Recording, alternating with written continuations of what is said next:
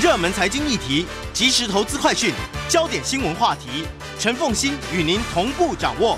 欢迎收听《财经起床号》。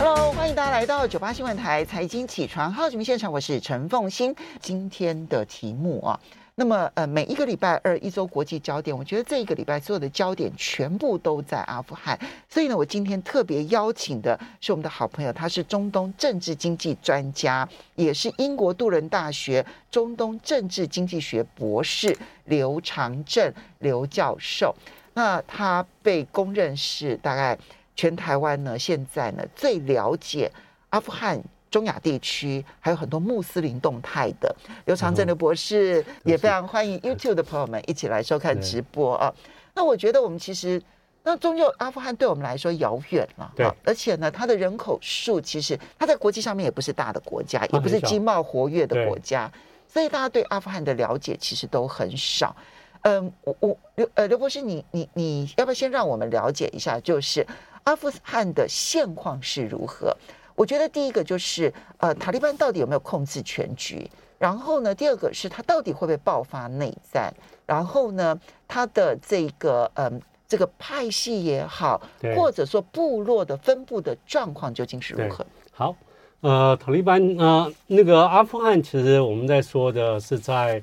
呃南亚或者在西亚这一块地方，那它旁边有等于是那个土库曼啊、乌兹别克。啊、呃，那个还有塔吉克，那东东边的话，那是在北边的，对，那是在北边。那它的东边的话，有一个小块的地方跟中国接壤。嗯，那下面的话是巴基斯坦啊、呃，巴基斯坦接壤很多。还有就是它的西边是伊朗。那它是一个纯粹的内陆国。嗯，那人口比台湾多，它现在三千六百多万人口。嗯，可是它的国土面积等于是台湾的十七点九倍大。六十五万多，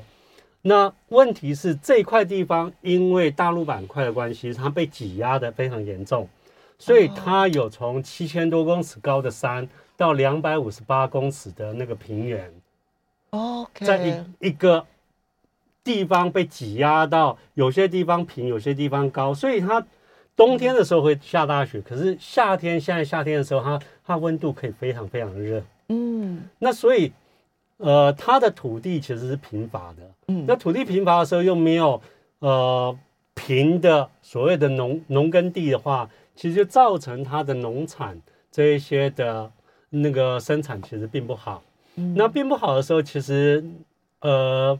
在那块地方又因为有太多不同呃的种族，我们所说的那个像呃他们现在塔利班的百分之四十左右、四十二左右的。普什图人，普什图，普什图人，那他们也有塔吉克人，也有那个现在北方联盟联盟的哈扎拉人，嗯，那还有少数的乌兹别克人、艾马克人、土库曼人，还有呃那个卑兹路人。啊，卑兹路那个，所以他们人种非常非常复杂。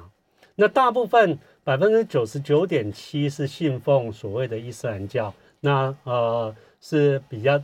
就是逊尼派的，那他们其实，在西元七百零九年的时候就已经开始，就是等于是伊斯兰帝国往外扩张的时候，从阿拉伯、沙乌地阿拉伯开始往外扩张。七百零九年的时候，他们的宗教就已经改信为那个伊斯兰，可是，在那之前，嗯，其实是佛教。所以，嗯，等于八世纪初，民呃，西元七百零九年是一个很重要的。分隔点，分隔点，在那之前它是佛教国家，对对对，然后在那之后它变成伊斯兰国家，所以我们以前在或者是伊斯兰部落好了，嗯、对，以前在在历史上面我们都说犍陀罗，犍陀罗，那犍陀罗艺术呢，呃，所谓的佛教艺术在那边，嗯、那呃，大家一开始的时候，在两千零一年的时候，三月的时候，忽然看到当时候统治阿富汗的塔利班他们炸掉所谓的大佛，嗯，那其实大佛其实只有。呃，全世界就只有三个地方有那个石窟大佛群，一个是就是敦煌，嗯，敦煌石窟，对，一个是印度的那个呃阿詹阿詹那个地方的那个阿詹阿詹罗的那个呃石窟，那还有一个就是巴呃巴米扬呃这个地方在阿富汗的那个石窟群，那、哦、可是。就是这个地方，因为呃，西元七呃七百零九年开始信奉伊斯兰教以后，这些其实就就就慢慢慢慢的衰衰败。但至少还可以保留。但是两千零一年的时候，巴米扬大佛被被炸毁事件之所以那么受到国际上的重视，因为那些全部都是一千三三百年以前的古迹了，对，不对？啊、嗯，那最主要是很抱歉，呃、连线时发生一些问题，请稍后再试。好，这个这个嗯，这个。刘刘刘长正呃博士的这一个 Siri 很想加入谈话，这样 不要说话了，Siri 好 OK。那哎，那个刚刚对对对，我们刚刚讲说说，因为它是一千三四百年前的，一千四百年前的这一些古迹，所以大家非常的重视。因为它其实是啊，我们如果知道的话，它其实佛教传进那个中国的话，是从那一块地方，从犍陀罗这一块地方。哦经过一个很细的一个那个走道走廊，对，那呃走进呃我们呢就是所谓的中国这样的一个那个传播，所以在文化上面，在历史上面，它是一个呃链接所谓的那个中东跟亚洲的一块重要的地方。嗯，那只是说，因为它的地理环境，其实就造成所谓的那个多山。那多峡谷，那还有多种族，造成呃每一个种族，其实在在这么多年的历史以来，其实他们都听信部族族长的话。为什么会这样？因为你国家没有办法真正的保护到我，我听族长的话的话，我还可以有活命的机会。嗯，那所以造成一个部落式的社会，在阿富汗，在巴基斯坦。哦，今天巴基斯坦也是这样，嗯，那之前的伊朗也是这样，所以这个其实很容易被外面的人民操控。所以你看到，当呃二十世纪初期的话，英国想要控制这一块地方的时候，他们打了三次的仗。嗯、那英国也也也想呃，英国跟俄罗斯，现在的俄罗斯，当时的苏联也想控制伊朗的时候，其实他们都是先去收买部族的族长，嗯，那。让部族的族长去对抗中央政府，嗯，所以在目前为止，我们看到的阿富汗跟巴基斯坦其实是一个中央非常弱的一个国家，那部族横行。那部族横行的时候，他为了要照顾到所谓的兄弟啊这些穷苦的人，而且大家愿意为你部族族长卖命，你一定要有钱，嗯，所以就造成部族族长要从哪边拿钱？他们一定是，呃，有机会可以贪腐的时候，或者去搜刮的时候，他们一定会去搜刮。所以这已经传统这么多年来的，因为地理环境的关系，造成呃部族族长或我们所说的现在的军阀必须要有钱。那呃在没有钱的一个状况之下，他们会到农村去强迫农民去交出他们的农。呃，农作物的收入，所以像塔利班之前，二零零一年被被美国打败以后，他其实塔利班他还蛮赚钱的，他呃卖毒品、种植毒品跟，跟跟农夫抽百分之十的税，他自己也种植毒品。那呃，农夫种罂粟花，罂粟花为什么这么容易种？其实它不需要肥壤的土壤，它也不需要太多的土。呃，太多的水，所以在在阿富汗是刚好最适合。嗯、所以其实我们说，在台湾目前拿得到的大麻，或者在欧洲拿得到毒品，因为罂粟花容易种呃栽种，所以其实大部分都从阿富汗过来。哦，真的，现在它几乎是全世界大麻供应中心。它是大麻的全世界目前的数据是全世界产量第一。OK，那当然大麻可以做药物，嗯，那可是你想想看，如果说一个农民他们的国民所得，呃，一般来说，阿富汗的全国人农民所得，我们台湾是两万八千多，他们才两千零六十九块美金，嗯，嗯，那可是农民又更低的是，他们如果说我今天种大麦，种那个甘蔗，我一年的收入才一百五十块美金，嗯，我如果种罂粟花。从最基本的两千到七千美金，你觉得凤馨你会种什么？哇！可是你为了求生存，真的只能够种罂粟花了耶。啊，对，对啊，所以就是种很多都种罂粟花。两千到七千美金，哎，对。那你如果说种大麦、小麦，你的年收入是一百五十，一百五十美金。对，嗯，所以在这个地方，我们就看到所谓的西方，当他进去那个呃阿富汗的时候，他没有注意，没有照顾到所谓这些农民这些。没有受到知识，可是只能用劳力去换取生活的他的需求的时候，你你只是强迫的禁止他，OK，是没有效用的，因为你总是想要想要让孩子有好的生活，你总是会希望能够多一点收入的时候，你当然会那个种什么东西赚最多钱的，你就会去种。所以，我们最近其实有时候看新闻的时候呢，我相信大家不知道会不会有那种疑问，就是美国其实投入砸下了两兆美元，对，然后呢，呃，花各式各样的经费在阿富汗，对，但是我们看到的是，塔利班的士兵是比阿富汗政府军更有钱的，啊，就这个部分会让大家觉得说，哎，好像有一点点问号。阿富汗政府军是美国付钞票，哎，美国付他的薪水，哎，对。但是那边的塔利班的这一些士兵们，他们却薪水比阿富汗政府军还要来得更高。然后塔利班呢，甚至于可以去买通阿富汗政府军，然后用高价买通阿富汗政府军。大家觉得说好像不可思议。事实上，你就想清楚了，就是因为美国这边要给的钱，它的条件当然就是你不可能去种毒品嘛，对不对？好，那但是塔利班不一样啊，你既然是。你既然被公认是一个违法组织，我爱怎么做就怎么做，那这个部分他就会种出所得比一般的阿富汗人要来的可能甚至于高三倍的收入，这个是很理所当然的。对，那我们稍微休息一下，这个多山多部落的国家，它现它的现况是这个样子，那它的未来呢？它的未来有机会统一吗？我们休息一下，马上回来。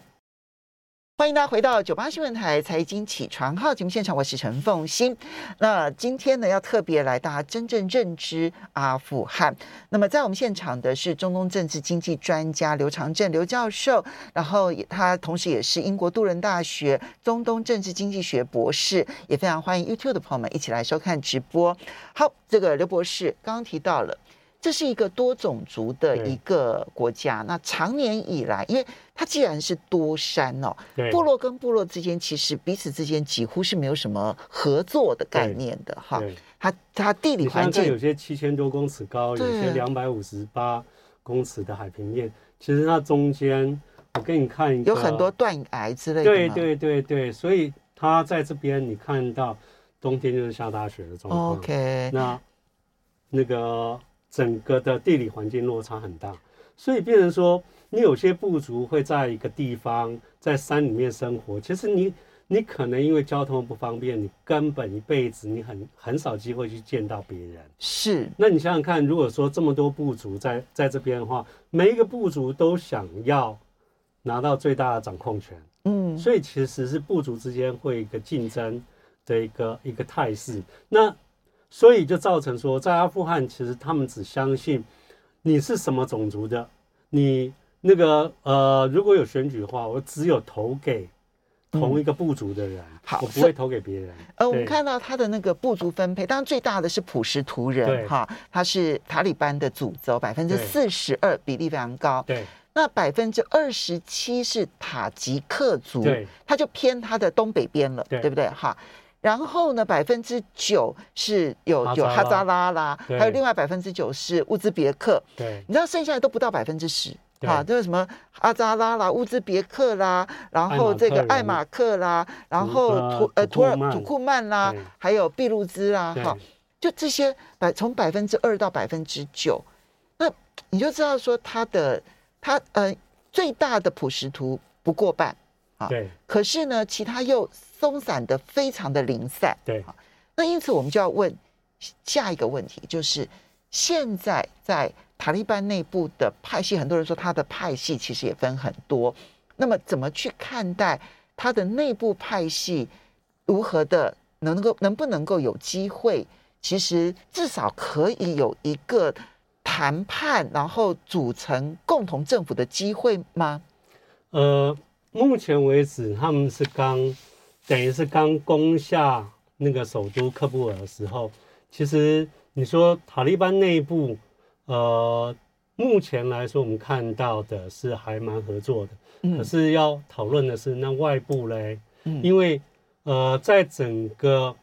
从二零零一年这边在那之前，我们看到就呃，本来塔利班其实回头来讲，为什么会有塔利班？为什么会有呃穆加希定？就是所谓北方啊、呃、北方联盟这一些那个哈哈萨拉这一些人变成了军阀，这个东西呃是一九。七九年的时候，苏联入侵阿富汗，嗯，那美国为了要呃把苏联打败，因为苏联攻占这个地方，它其实是因为一九七九年的二月一号，伊朗整个陷落变成伊斯兰共和国，那美国其实是整个就撕掉这块地方。对美国来说，这个非常重要的是，你全世界的石油，我们又回到上次来说的石油，百分之六十五在中东北非。以前在在所谓的那个页岩油还没出现之前，那百分之四十五是从这一块地方出来的。嗯，那伊朗差不多占全世界百分之九的石油的产量。那这一块地方伊朗出来的话，伊朗的海岸线很长，所以它呃可以操控所谓的石油输出。那全世界当时候呃以当时候一九七九年的话，百分之四十五的石油要经过。荷姆兹海峡，伊朗控制。当伊朗陷落的时候，其实美国害怕。当时候一开始的时候，苏联是高兴的，觉得那个当时候冷战，你非敌就就是我的朋友。可是他没有想到，和平上来以后，竟然也开始攻击苏联。嗯，因为苏联当时候宰制了中亚，像乌兹别克、土库曼这些国家，而且他强迫这些穆斯林不准上清真寺，不准祈祷。所以对啊。何梅尼来说，你欺负了我可怜的穆斯林兄弟，嗯，嗯，所以何梅尼也开始去攻击苏联，嗯，那苏联其实在这整个所谓的冷战的一个概念之下，他其实想说，我如果就算我没有控制好伊朗，你美国也输了伊朗，可是我可以控制阿富汗跟巴基斯坦，所以他为什么在七八年的时候开始扶植所谓亲苏联的阿富汗政府？那可是后来。被推翻，那对被推翻的时候就造成两个，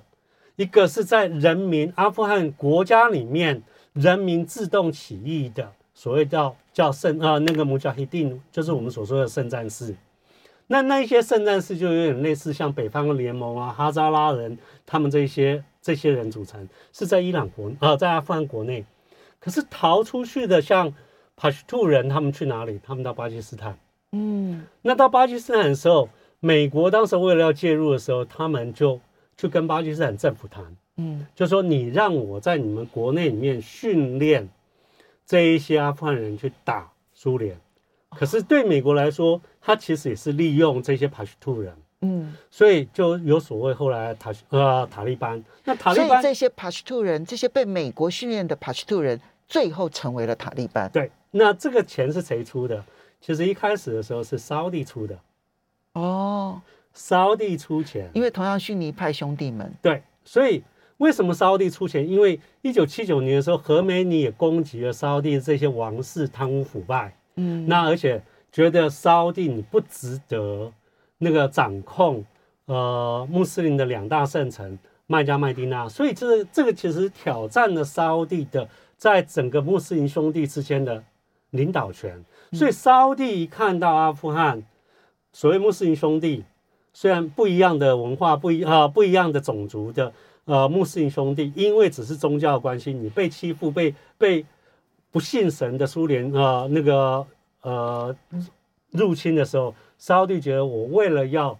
证明我是大家的大哥，嗯，所以我必须要出面。那他出面，沙乌地王室其实没有人愿意主动去做这么辛苦的事，所以他就去找。那个宾拉登，宾拉登家族跟沙乌地王室家族非常好。宾拉登家族在沙乌地，你不要想他们的高速公路、他们的麦加麦地那的圣城的建设是宾拉登家族做的。嗯，那宾拉登家族他的祖父其实是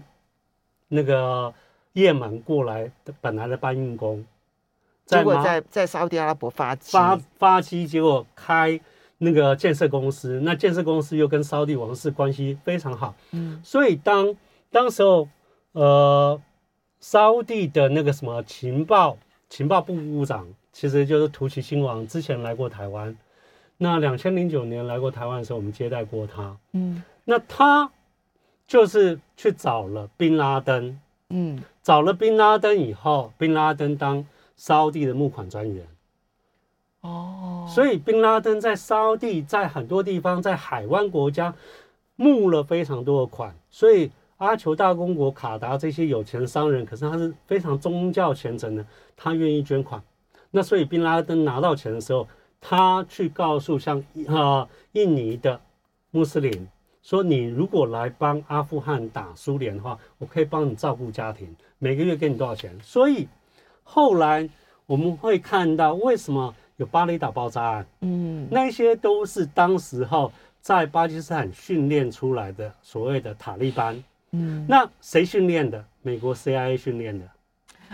所以为了要去，就美苏冷战期间。然后呢，苏联入侵阿富汗，对普什图人逃到了巴基斯坦，对美国就觉得可用之兵，对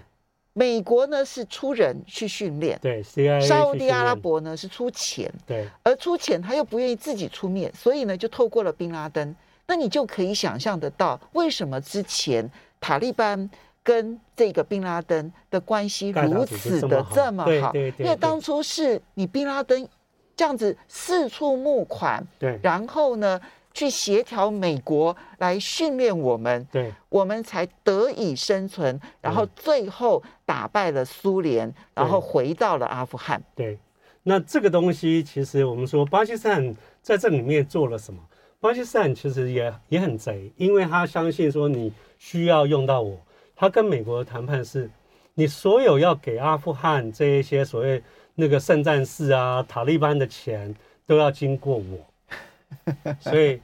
巴基斯坦过手费，对他收了非常多过手费。还有第二个非常重要的是，巴基斯坦要求美国说，你如果要我帮忙，你需要把你的核武技术转移给我。美国肯了，所以巴基斯坦现在的核武器其实根本就是美国提供的。答对了，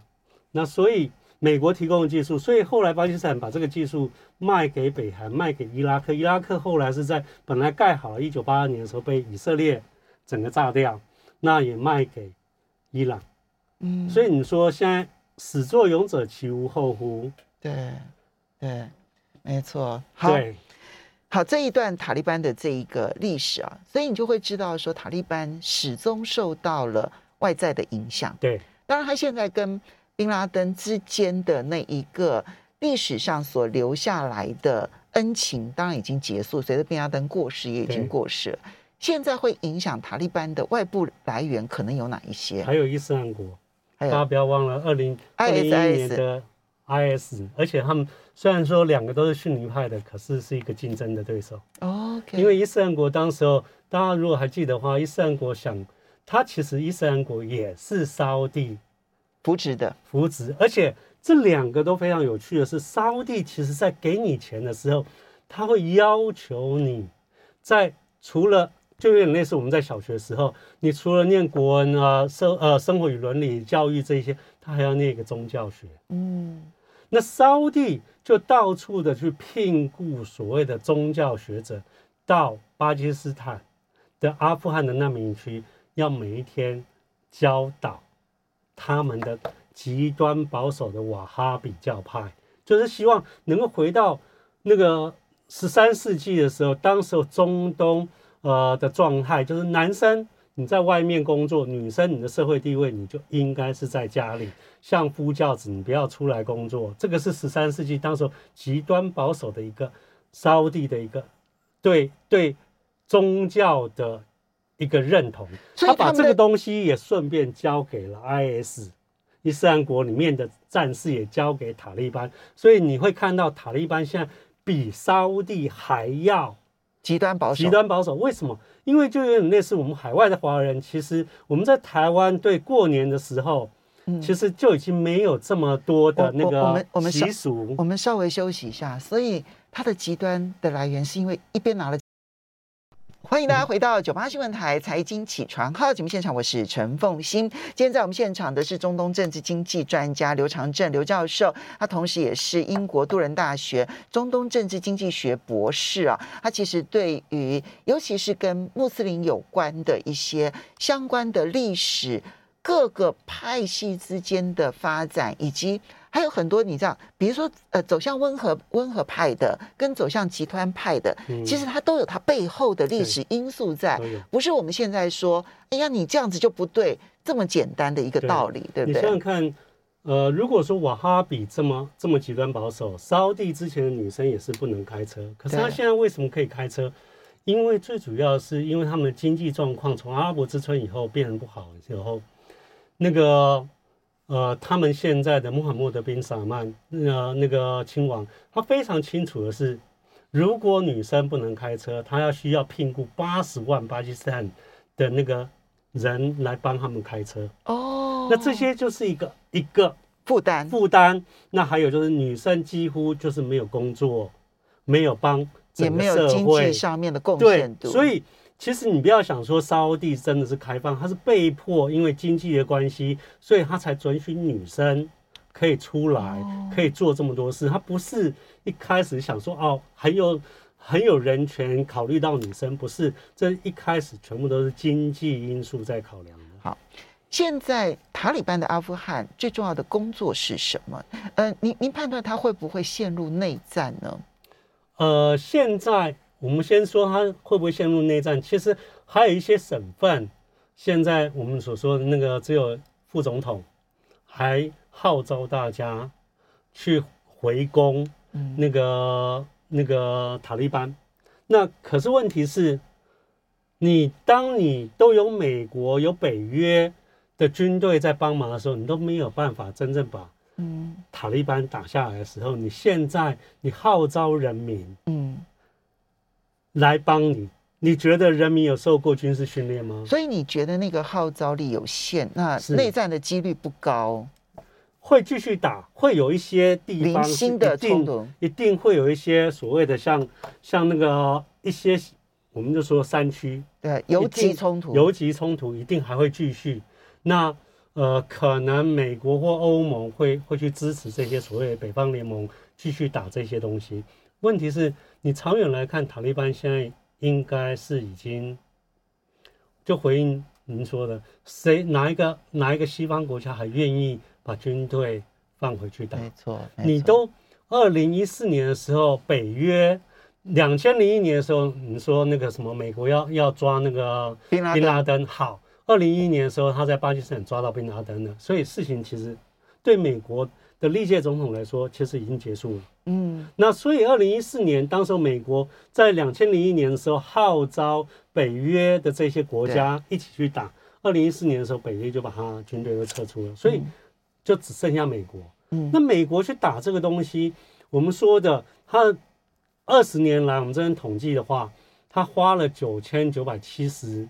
那个亿美金。那如果说换算成台币是二点二点三二点四兆。那如果再加上什么利息啊，加上什么基本建设啊，我们现在看到是说二点三兆美金，那等于是折合台币六十六十几六十几兆台币。那你想想看，如果以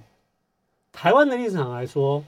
不管国民党或民进党，你如果说总统说我今天要投入一兆台币给阿富汗，你觉得人民会饶过总统吗？对啊，这个就是、这个就是。美国现在因为新冠肺炎，它其实到今年年底，它就会有达到三十兆美金的财政赤字。嗯，那你想想看，你现在其实奥巴马、川普早就想要撤军，可是他们非常清楚，只要一撤军，阿富汗一定会像今天这样的状况，所以没有人敢去拔那个筛子。那今天对拜登来说，他如果再不拔，他可以在。苟延残喘七年，他的总统任期，问题是你的美国财政赤字会到多少？人民会不会饶过美国总统？没错，这是个两难局面。好，所以那塔利班如果能够嗯，相当程度的控制，对啊，不能讲说百分之百，但相当程度的控制。你觉得他首要任务是什么？他首要任务应该是希望那个世界强权，像美国或者欧盟这些国家，能够对他的政权的认可。嗯、这样的话，他才是所谓的合法合理政权。嗯、所以，我们看到，在一九九六年的时候，塔利班就是当时候从呃巴基斯坦开始慢慢打回来的时候，那。跟当时候在阿富汗里面的军阀其实互相攻击的时候，美国后来是支持塔利班的。虽然一九九六年的时候打进喀布尔的时候，其实美国就想说，反正既然以前我们训练扶持你的啊，对，对啊，那所以塔利班当时候对妇女的迫害，对阿富汗妇女的迫害，不准上班、不准上学的时候，其实美国是闭嘴的，对，是闷不吭声的，对，全世界也闷不吭声。所以我们现在看到的是。以目前的状况，塔利班会慢慢慢慢宰制阿富汗。我说宰制，嗯，宰制阿富汗以后，呃，塔利班的话本来就不可信。如果以伊斯兰来说，你不能卖毒品，你不能拐卖啊、呃、妇女儿童，你不能强迫女生那个妇女要嫁给你。嗯，这些塔利班有没有在做？有啊，全部从二零零一年，全部都违反教义。所以塔利班在。八月十五号还没有打进喀布尔的时候，他的所谓的新闻发发布会的时候还说，我们啊如果控制了阿富汗，我们会不会像之前一九九六年到两千零一年这样的对待女性？我们会让女性有上班上学的机会，我们会让新闻媒体有所谓的媒体自由，只要你不要批评我们，嗯，只要你不要批评我们，嗯。好，我们就让你有新闻自由，那是什么样的自由？嗯，所以在这里面我们看到的是，他会希望强权，呃，等于是承认他，可是强权会不会承认他？其实现在是没有一个人愿意当第一个，嗯，可是最后大家会默认，嗯，那最后默认的时候，其实因为我们回到刚刚一开始的时候，阿富汗这么穷，对全世界有没有什么影响？好像没有什么影响，所以。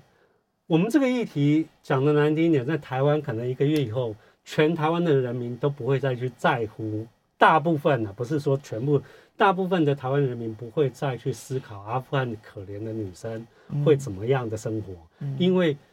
离我们实在太遥远。而且我们也接着，我们有自己的经济、自己的政治的情况需要去去反省的时候，其实就连美国都有可能在一个月之后全数淡忘。对。嗯，欧盟也会，因为现在谁去记得这些事情的话，你是不是要投入心血？你是不是要投入资源？以现在新冠肺炎两年来对全世界的经济各国造成这么大的冲击的时候，其实每个政府都是在所谓的要如何复兴经济的时候，大家的经济都不好，大家经济不好的时候，谁愿意为了一个千里远的一个跟我完全不相干的国家？去投入这么多的心血，那嗯，现在英国有要提议，就在 G7 中提议说要对塔利班经济制裁，对您认为有用吗？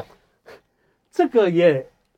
也变成全世界强权只只能用经济来当胡萝卜来诱拐塔利班，说你对妇女、对对呃文化啊、呃，你不要把它整个都抹伤，因为。呃，我们在看阿富汗，当时候塔利班还没进来的时候，他一年需要一百一十亿的那个美金当所谓的国家财政支出，可是里面的八十百分之八十全部都是捐款啊，